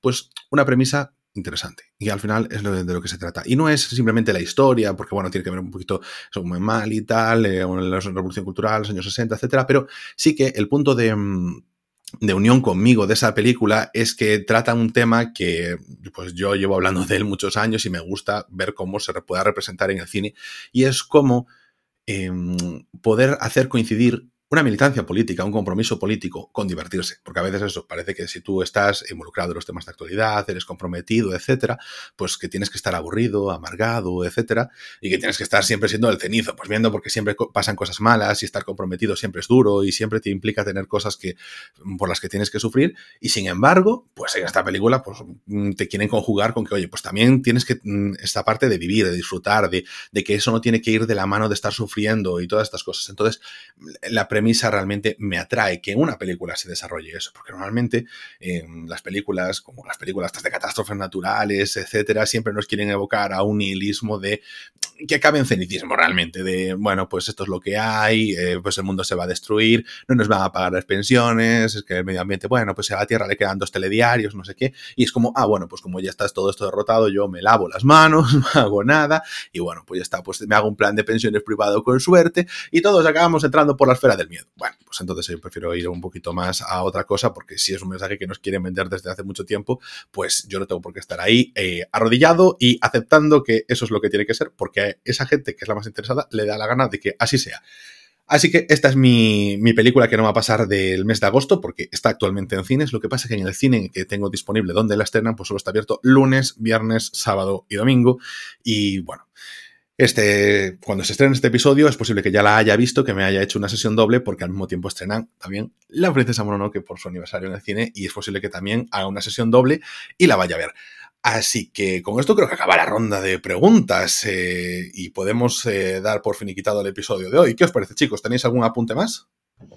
Hay que ver los Minions. La película que no hemos comentado, me parece. Yo, hay que pensar que ya no se está riendo de mí, pero me parece de verdad. Si queréis pasar 90 minutos al fresquito, reíros un rato y olvidaros de las preocupaciones, Minions, el origen de Gru. Fui a verla esperando cero y me lo pasé diablo, la verdad. Está, está me lo pasé divertida. diablo, dice. Más allá del slapstick típico de los Minions, tiene ahí su gracia, nivela bien, no satura. Y bueno, y en español, ¿no? Tenemos ahí al, al cómico, a Florentino doblando a, a Gru de pequeño, que siempre me parece súper divertido. Así que, Minions no la dejéis pasar. Bueno, como no hay Florentino bueno, yo creo que voy a dejarla correr. eh, quedará en el saco de Padre no hay más que uno, ahí para los veranos. Pero es que no me gusta. Bueno, es comparable, Ángel Rey. Bueno, eh, no, no, de verdad, no, no me entra a mí los Minions, o sea, no me ha entrado Gru. No. A mí tampoco, a mí tampoco, yo... pero. A ver, pero porque sois dos personas que tenéis el corazón congelado, entonces entiendo que no entren los Minions, la verdad. Pero si yo soy adorable, por favor. Bueno, Ana, ¿comentas algo más? O... No, nada más. Chapamos, Jolín, pues mira, encantado de que, que, volváis a estar por aquí los dos. Ana, de que se haya reincorporado en el parón veraniego, que, que estéis aquí de vuelta. Joder, Alex, muchas gracias por venir aquí con nosotros. Tus coordenadas en redes, donde ahora hablas mucho más de cine, ¿puedes dárnoslas? Sí, me podéis encontrar en Twitter en arroba Alex Jiménez con G, BCN y efectivamente, ¿no? Comento algunas tonterías de wrestling, pero también voy poniendo ahí todo lo que veo de pelis y yendo tantas veces a la semana como voy al cine, pues veréis unas cuantas recomendaciones si os aburrís. Es correcto, es correcto. Es que cómo, cómo ha cambiado ese Twitter, que donde antes solo había sangre y caídas de un ring, a que haya pues los pósters de todas las películas que va a haber entre semana y a veces ataques injustificados a películas como Venecia Frenia. Ana, a ti, nos, a ti te encontramos también en tu Twitter, arroba Hauslage. Sí, Sí. Laje, en realidad se pronuncia, pero eh, es J-A-W-S Laje. Exacto, aquí la mandíbula es de la gran bocazas. bueno, y sin embargo, a mí pues, me, podéis, encontrar en arroba drama, ya me conocéis, pero seguramente nos podéis ver pues, por nuestros perfiles oficiales, así que no olvidéis seguirnos y apoyarnos dejándonos un me gusta, un follow, cinco estrellitas en cualquier aplicación de podcast. Podéis contactar con nosotros, como os decía, en arroba rayos podcast, la cuenta oficial de nuestro podcast en Twitter en la cuenta un poquito dejada de mano esta semana de TikTok arroba rayos movies, donde estoy yo ahí haciendo un poquito el canelo. Y nada, nosotros pues nos veremos después del verano, ya para el mes de septiembre aquí en los episodios regular, pero cada lunes estaréis con un episodio nuevo de Eni, eh, de Tokyo Vibes, y nosotros nos podemos ver después del verano, en septiembre, cuando eh, vuelva a Rayos y Retrócanos regular, con una edición espectacular por todo lo alto, que ya estamos ahí, Ana y yo, planificando. Hashtag esto es mentira, y sin embargo, cada lunes nos podéis escuchar con Eni en Rayos y Retrócanos Tokyo Vibes.